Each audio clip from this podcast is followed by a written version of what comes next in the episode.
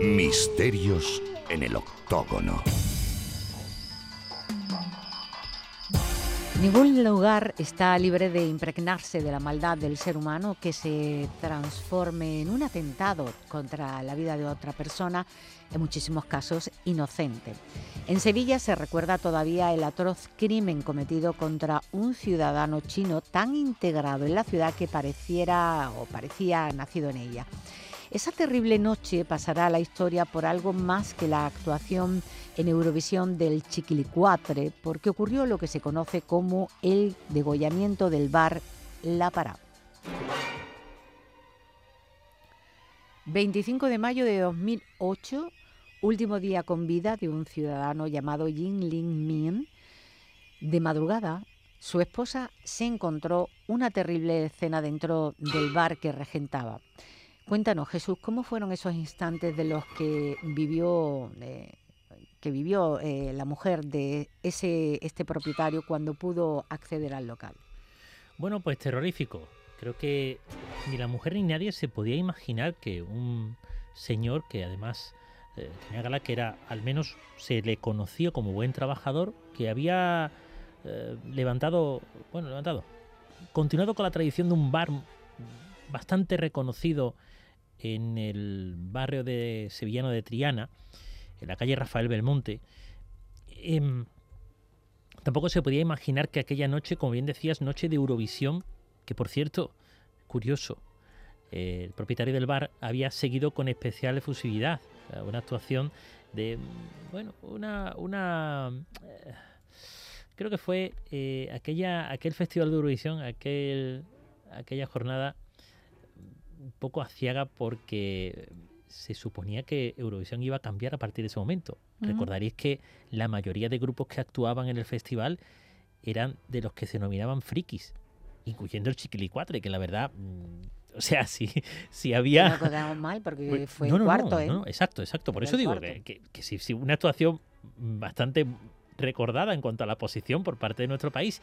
Y sin embargo, un poco desconcertante en cuanto al contenido de la canción y, lo que movía y lo que motivaba en el escenario. Pero ya digo, no había grupos mucho más serios entre el resto de participantes y recordamos todos quién fueron los ganadores que la verdad la puesta en escena y los conjuntitos que llevaban no, sabía si era una chirigota o, un grupo la verdad eh, bueno pues como digo aquella aquella bueno aquella jornada del 24 al 25 de mayo Jin Liming de 33 años fue encontrado degollado en el interior del baño de su bar. Fue la mujer de origen eh, rumano, María, quien dio la voz de alarma cuando se acercó hasta el bar, hasta en tres ocasiones, se encuentra la puerta cerrada, llama a la policía, la cual pues eh, debe entrar, aunque las persianas estaban subidas, pero la puerta estaba cerrada, eh, tienen que forzarla para entrar y lo que se encuentra es esa escena que decíamos.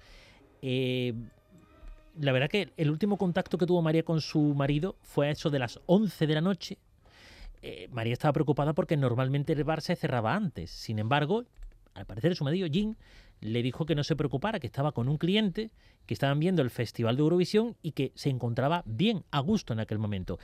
Esa sería la última vez que María escucharía la voz de su marido por teléfono. Hay que decir que los agentes que se personaron en el lugar además hallaron a la mujer de la víctima en una circunstancia algo, algo extrañas. Pero centrándonos eh, primero en el escenario del crimen, cuyo levantamiento del cadáver no se pudo realizar hasta mediodía, eh, ¿con qué se toparon estos policías en el interior del bar? Bueno, pues fue un levantamiento de cadáver complicado, porque no se produjo hasta, hasta el mediodía. Es decir, fue muy penoso, porque entre otras cosas, las circunstancias en las que la mujer encuentra al fallecido, un tanto desatendida, bueno, mm, tenía eh, prácticamente restringido el acceso a la cuenta bancaria, con lo cual pues tampoco había posibilidad de acceder al, dinero, no podía hacer las gestiones oportunas, le instaron, evidentemente la policía recomienda que oye, acuda al juzgado, que alguna medida eh, puede tomar al respecto. Y mención aparte también merecen las condiciones del tráfico que tenía Triana aquel día, llegando a provocar un pequeño atasco la furgoneta funeraria, que de hecho fue mm, una parte que se recoge incluso en la prensa de, la capital hispalense eh, a través del diario de Sevilla. Mm.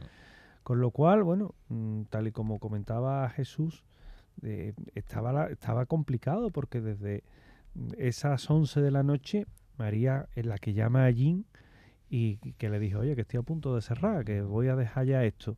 Y sin embargo, bueno, pues algo ocurre que no se le vuelva a encontrar con vida.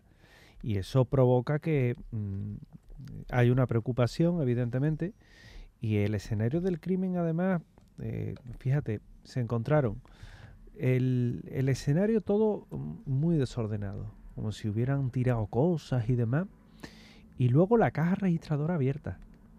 Evidentemente la caja registradora bueno, hay bares que sí es verdad que la suelen dejar abiertas. Sí, sí, eh, Un poco por si entran. ahí está. si entran los amigos del ajeno. Y para que no la rompan, porque es que suelen romperla de mala manera. Si entran los amigos del ajeno, pues ahí lo tiene, ¿verdad? No hay nada y la cajonera. Y hay otros que meten a lo mejor el dinero debajo de, de las billeteras. Y eso también se deja fuera, ¿no? Es decir, que tú entras y ya sabes que la caja registradora no tiene nada. Pero bueno, la caja registradora, como comentaba, estaba abierta y aunque en principio no iban a trascender más detalles, sobre todo porque esto se filtra en prensa y no todos los detalles de un crimen suelen salir publicados. Hay una parte que se callan, que se silencian y, que luego sirve de, hilo a la policía para poder hacer sus pesquisas sobre un determinado caso. Bueno, la víctima, la víctima la encontraron, la verdad es que en unas condiciones mm, eh, sorprendentes, porque la habían apuñalado pero no de cualquier forma. Le habían dado 11 puñaladas, 8 de ellas en el cuello, que además le provocaron la muerte. 11 puñaladas en el cuello, musano, no vas a salir de ahí porque entre otras cosas la carótida te la suele seccionar. Entonces, claro, la primera hipótesis que mm, eh, tiene un poco la Policía Nacional, que fue la que toma el mando de la investigación, es el robo, el ajuste de cuentas. Pero, pero hay cosas que no encajan. Eh, el ensañamiento no encaja. Sí, pero el ajuste de cuentas fue más que nada porque, como tú bien decías, José Manuel, el escenario estaba muy revuelto. Y la policía en una primera instancia pensó que para que fuera, si hubiera sido un ladrón, en un bar suele actuar de manera más rápida. Claro, la policía desconocía mucho de los detalles más, más precisos de lo que había ocurrido. Entonces, claro, se llega ante un bar donde hay un montón de cosas revueltas y la policía se imagina, bueno, pues lo más seguro es que en la trifulca, en la pelea, esto haya terminado así. Y posteriormente, a lo mejor, para que pareciera un robo, robaron entonces el resto de enseres. Por lo tanto, la primera hipótesis, o una de, una de las hipótesis más importantes, por lo revuelto del sitio, fue ajuste de cuenta con pelea. Y después lo que vino detrás es plausible además, es decir, es algo que se barajó.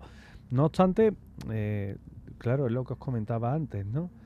En, un sitio que entras y hay un ajuste de cuenta, normalmente, bueno, pues te dan una puñalada, dos y has acabado. 11, hmm. 11 ya indica otras cosas, ¿no? No me voy a adelantar. Eh, pero sí es verdad que indica otras cosas. Y la policía, la policía no es tonta, como se suele decir. Yo tengo muchos amigos policías y son, son gente muy competente, muy inteligente. Y, saben perfectamente. están preparados, ¿no? Para el, este tipo claro, en el escenario de un crimen sabe, es su oficio. Saben perfectamente gestionar las pruebas, marcarlas, establecer lazos.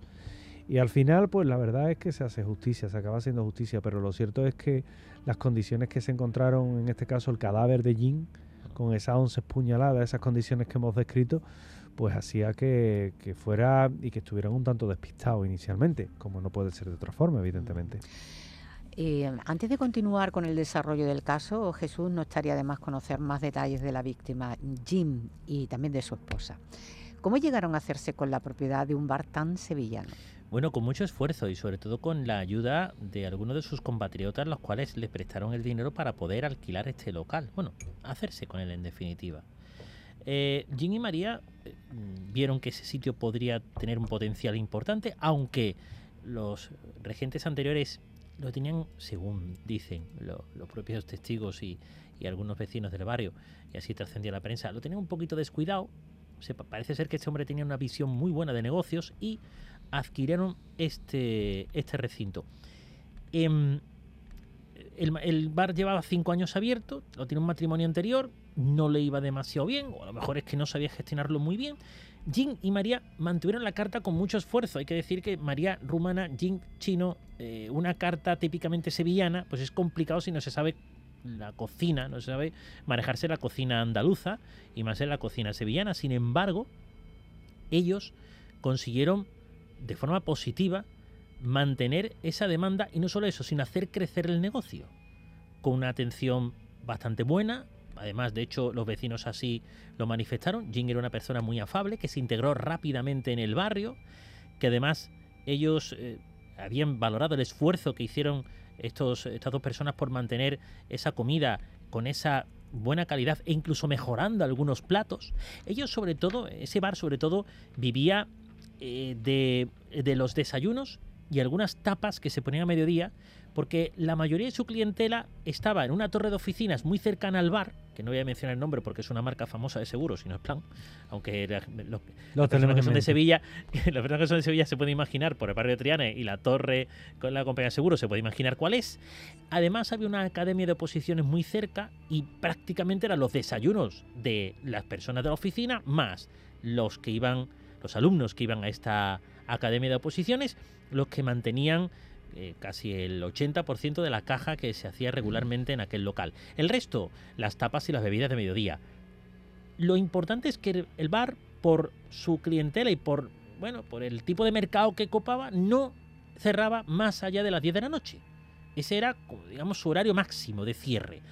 Y claro, estamos hablando que cuando María llama a Jean era las 11 de la noche. Se había pasado una hora del, del tope máximo que tenían como cierre de aquel lugar.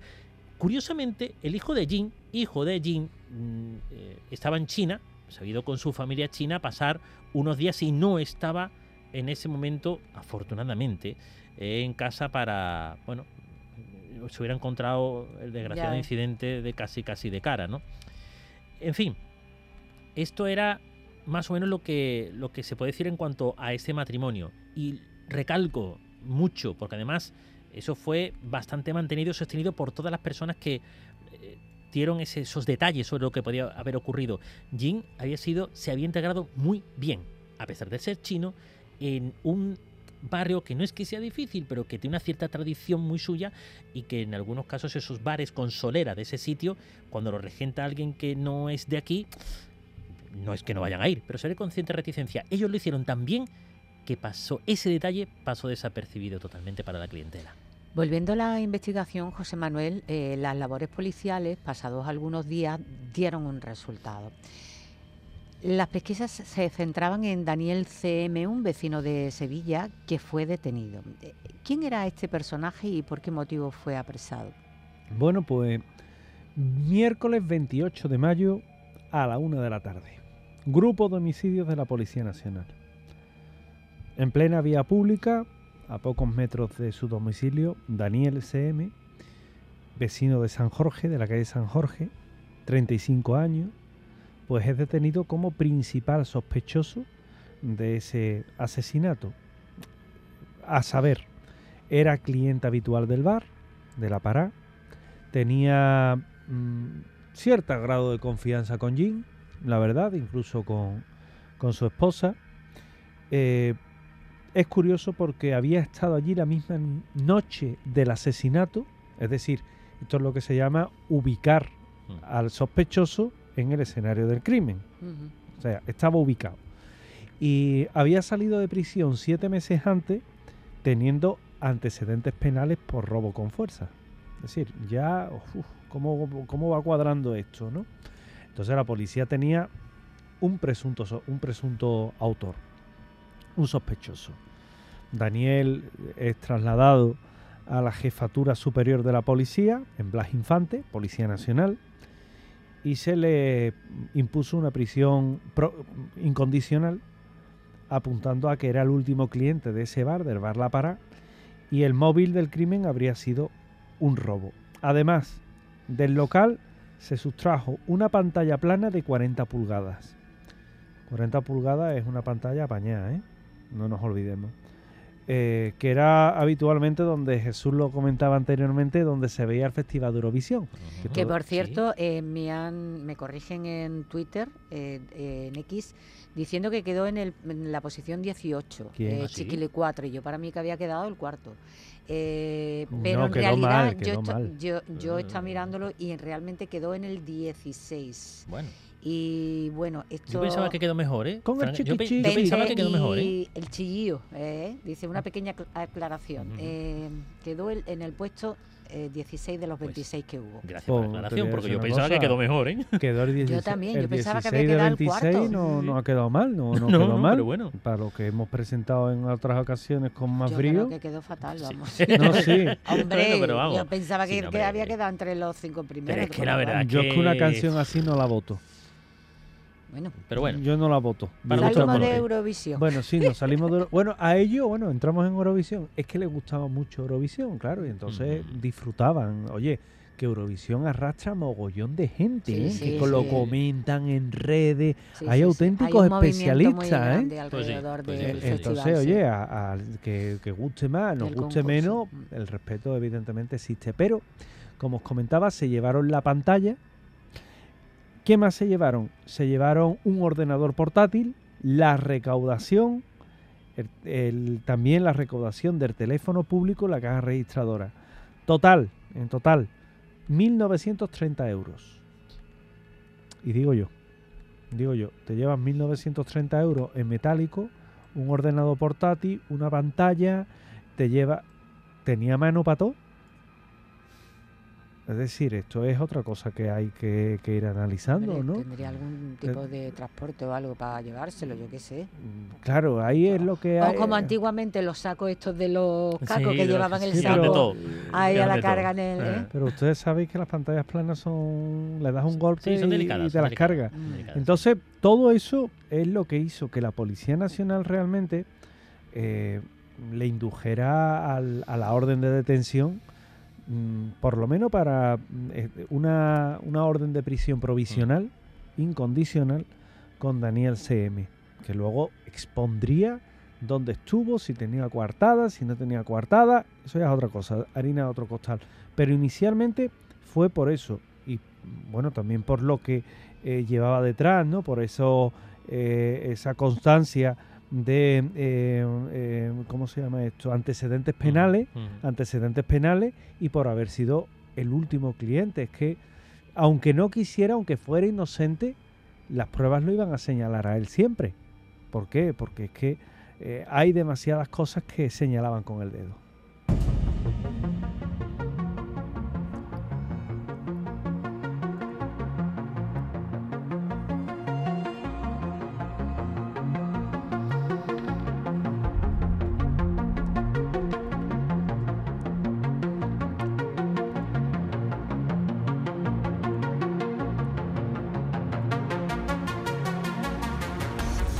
La noche más hermosa con Pilar Muriel.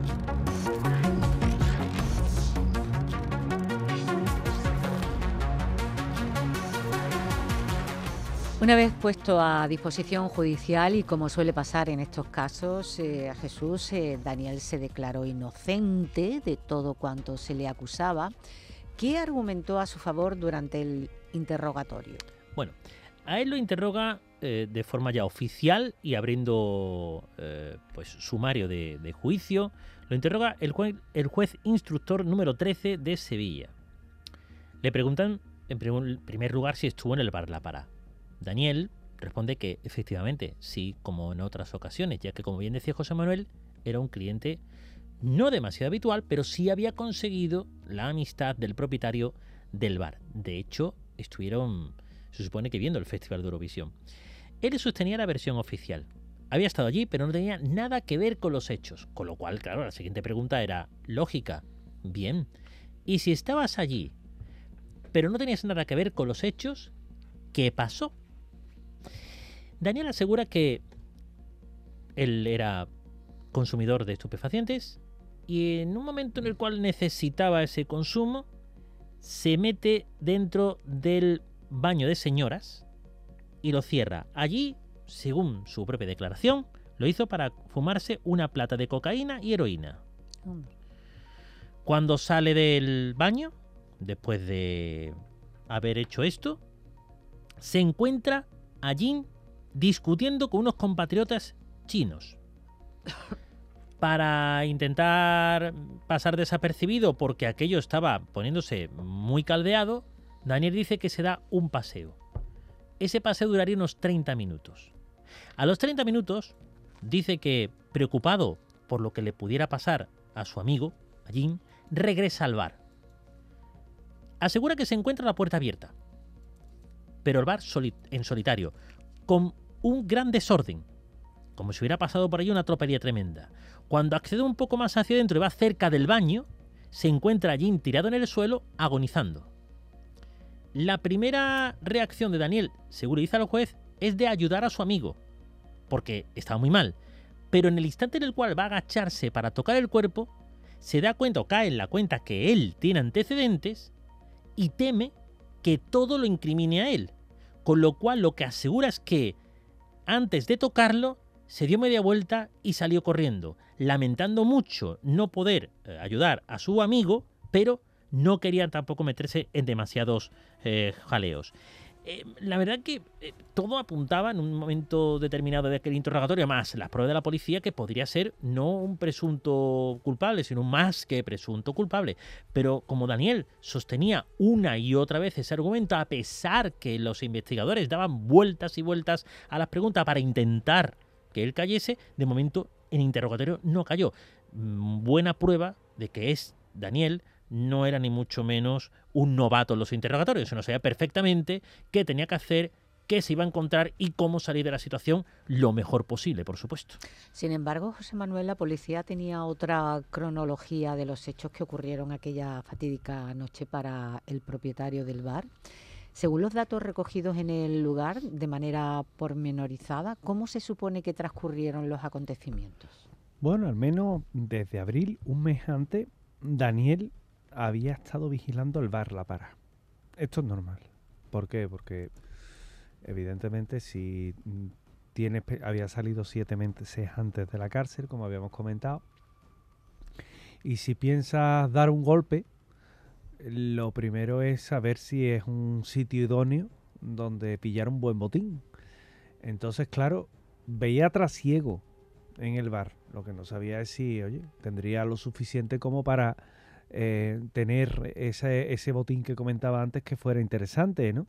Entonces, durante un mes había estado vigilando el bar La Para y estudiando, estudiando los movimientos de los propietarios, estudiando a Jean, estudiando a su esposa. El 21 de mayo de 2008, cinco días antes del crimen, robó una furgoneta de la calle Monte Carmelo para transportar los enseres que quería robar. Es decir, robó una furgoneta. Claro, aquí, aquí hay que tener cuidado porque evidentemente la furgoneta la tendría que tener escondida en algún sitio. sí. Porque tú denuncias un robo ante la policía, y la policía apunta a la matrícula y lo primero que se manda es el listado a las patrullas y las patrullas si ven una furgoneta del mismo color, de las mismas características, lo que hacen es cotejar la matrícula. Oye, pues sí, es de las que tenemos. Vea, pues hemos localizado, hemos loca entonces tendría que haber estado oculta en algún sitio.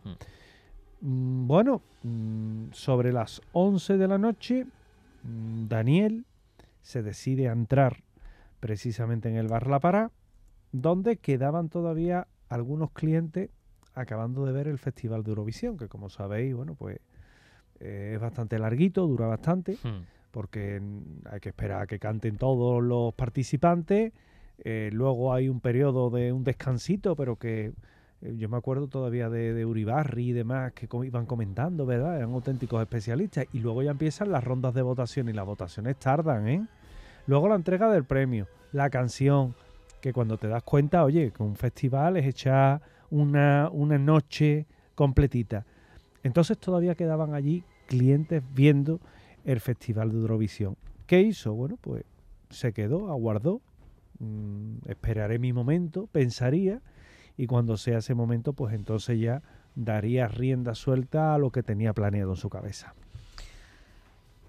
La verdad es que eh, desde... Me llama la atención que una persona que además eh, tiene relaciones con las drogas tenga la cabeza tan, tan bien armada ¿no? para poder eh, mm, mm, darle un giro a lo que podría haber ocurrido pero evidentemente eh, hay que tener en cuenta con la profesionalidad de, los agentes eh, que saben perfectamente eh, cómo cómo se desarrollan mm. estos acontecimientos. Bueno, pues una vez que Daniel estaba en el interior del bar, simulando ser un cliente más, lo cierto es que su mente estaba ocupada en pensar en una manera fácil de poder coger el botín y salir huyendo. Mm. Mm, ¿Llegó a alguna conclusión? Este es el detalle cumbre del, caso. Bueno, hay muchísimos más, por supuesto, pero digamos que es uno de los principales, ya que si Daniel no hubiera conseguido lo que a continuación voy a narrar, posiblemente se le hubiera complicado mucho el atraco. Daniel estuvo durante casi todo el día en el bar, entrando, saliendo, yendo, viniendo, tomándose una copa, se va, viene. ¿Qué es lo que esperaba?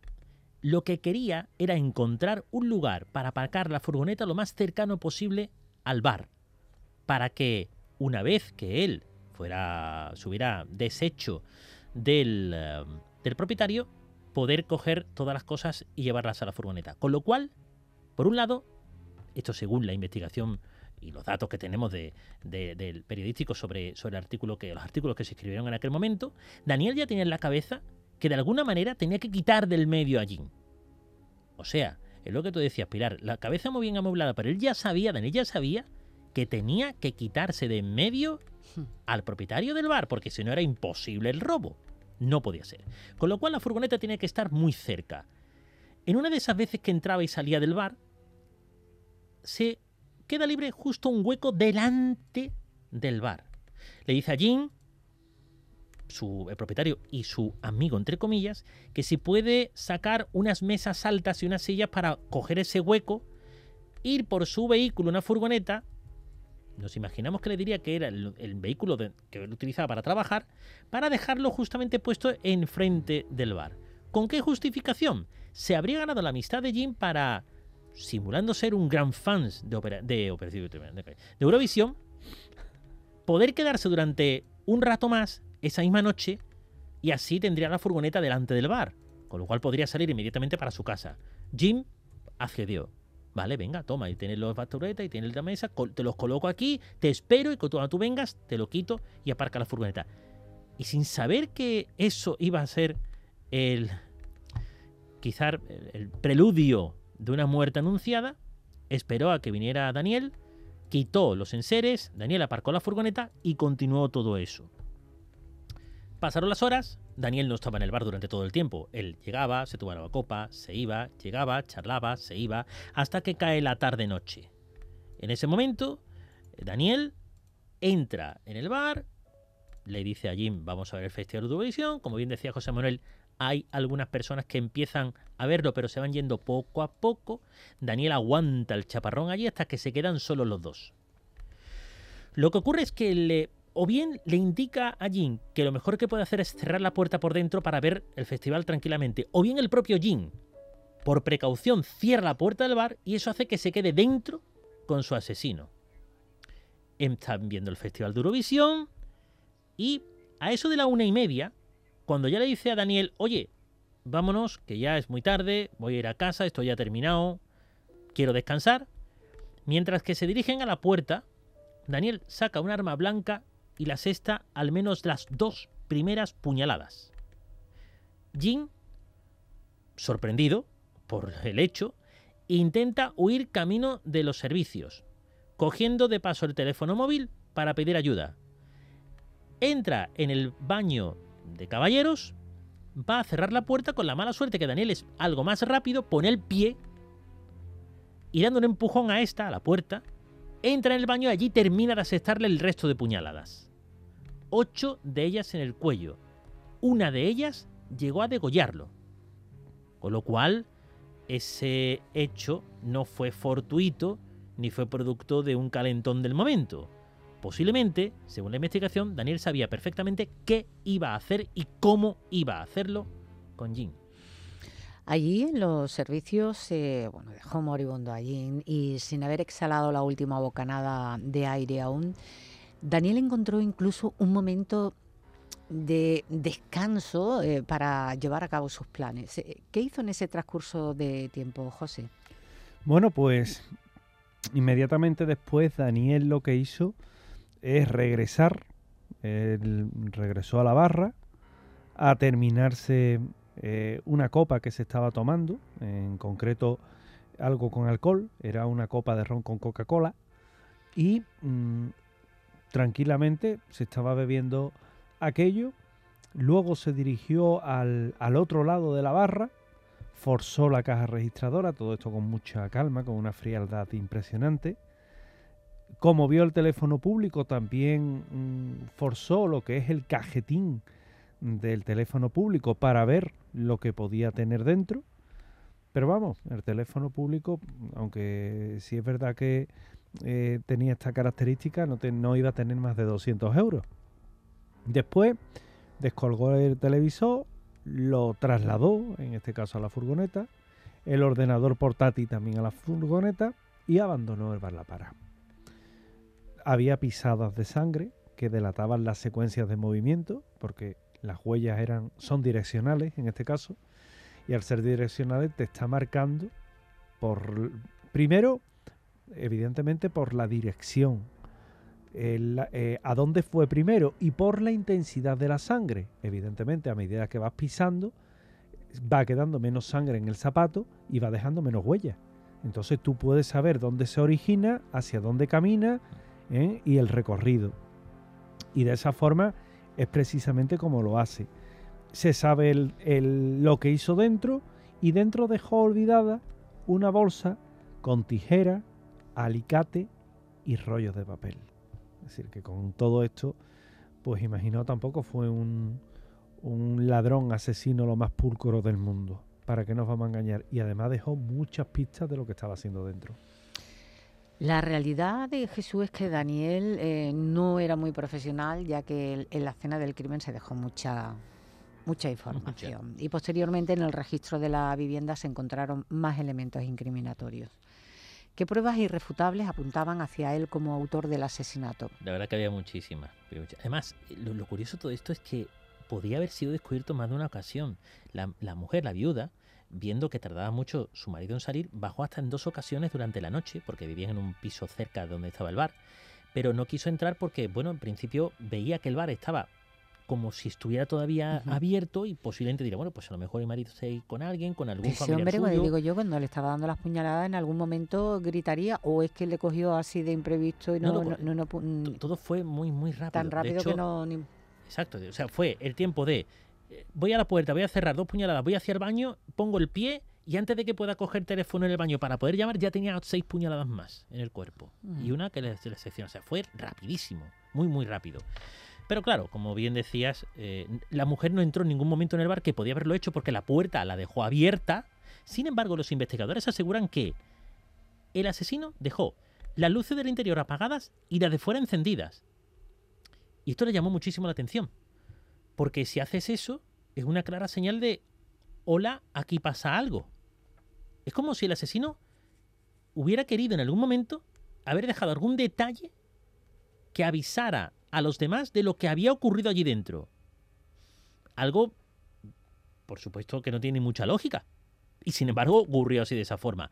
Quizá eso fue, repito, lo que despistó a la mujer de Jim para no entrar en el bar. Que vio una situación un poco extraña y a lo mejor su marido se había dejado así el bar por alguna razón. No entró en definitiva. Eh, los investigadores, como decía yo anteriormente y coincidimos eh, con eso, sabían que Daniel eh, iba a matar a Jim. Lo sabía desde el momento en el cual planeó el golpe. No había otra forma. De hecho, tanto era así que Daniel posiblemente lo iba a hacer porque en el golpe anterior, el cual lo llevó a la cárcel, del, que salió siete meses antes, que fue por un robo con fuerza, al no acabar con la vida del robado, los testigos lo acusaron y fue a la cárcel. Y él dijo, yo voy a dar otro golpe, pero esta vez no voy a dejar testigo. O sea que sabía perfectamente que se lo llevaba para el otro barrio. Lo sabía, premeditación, para empezar. Em, más tarde lo que hizo el asesino cuando sale de allí del bar, va hacia el puente, famoso puente, para la furgoneta, era ya madrugada, y tira la ropa y los zapatos al Guadalquivir.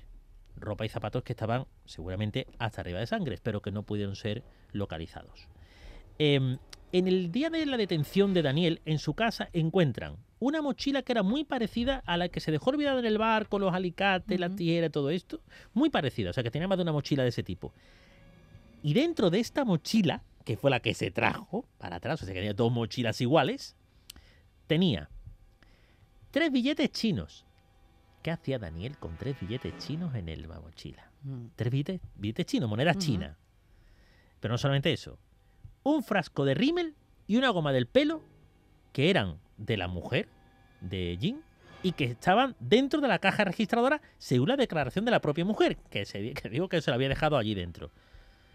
Hombre, yo creo que ya no había mucho más que decir por parte de Daniel. Ya lo único que le quedaba decir es decir, mira, escúchame, sí, he sido yo.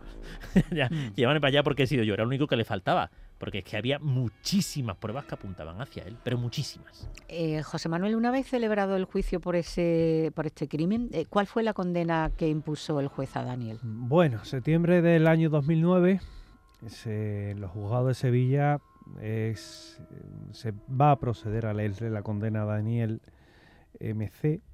Mm, fue condenado a 14 años de prisión. 14 años de prisión tras conocer y reconocer todos los hechos. Se llegó a un acuerdo.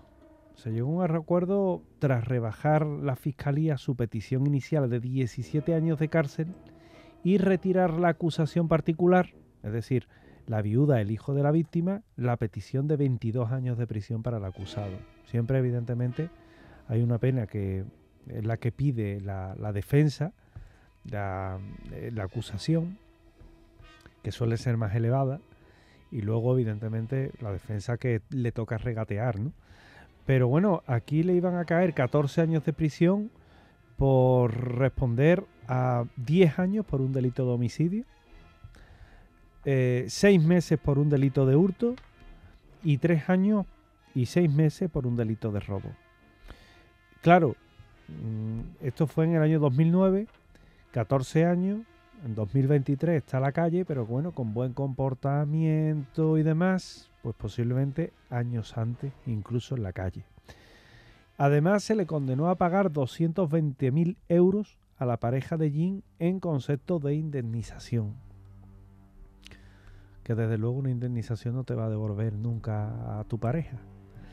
Y mucho menos en las condiciones que se dieron. E incluso, bueno, eh, hay que decir que Daniel confesó es decir, reconocido el crimen porque es que todas las es que cualquier abogado le diría, reconócelo, que si lo reconoce te va a caer menos. Hmm. Si te enrocas en que no has sido tú, cuando todas las pruebas apuntan hacia ti, hacia ti, es cuando te van a caer los 17 años, no, los 22 te van a caer. O sea, reconócelo, que el juez vea que hay arrepentimiento y en función de ese arrepentimiento, pues la, la, la la condena, la condena mm. será un poquito más leve, como de hecho fue realmente. Pero bueno, hay muchas ocasiones que uno dice, bueno, con todos estos elementos, pues eh, uno se queda sorprendido que, que, bueno, por un asesinato, por un homicidio, condenen a una persona solamente con 10 años de cárcel, que luego con las reducciones se te pueden quedar 7. Es decir, hay muchas veces que uno no entiende bien estos conceptos. Los crímenes eh, contra la vida de otras personas son siempre despreciables, pero cuando este es sobre un trabajador que además se deja llevar por la confianza que le despierta el malhechor, eh, son peores. Si a eso se le añade la hazaña, parece poca la condena que a veces se aplica sobre estos delincuentes. Pero esto es lo que hay.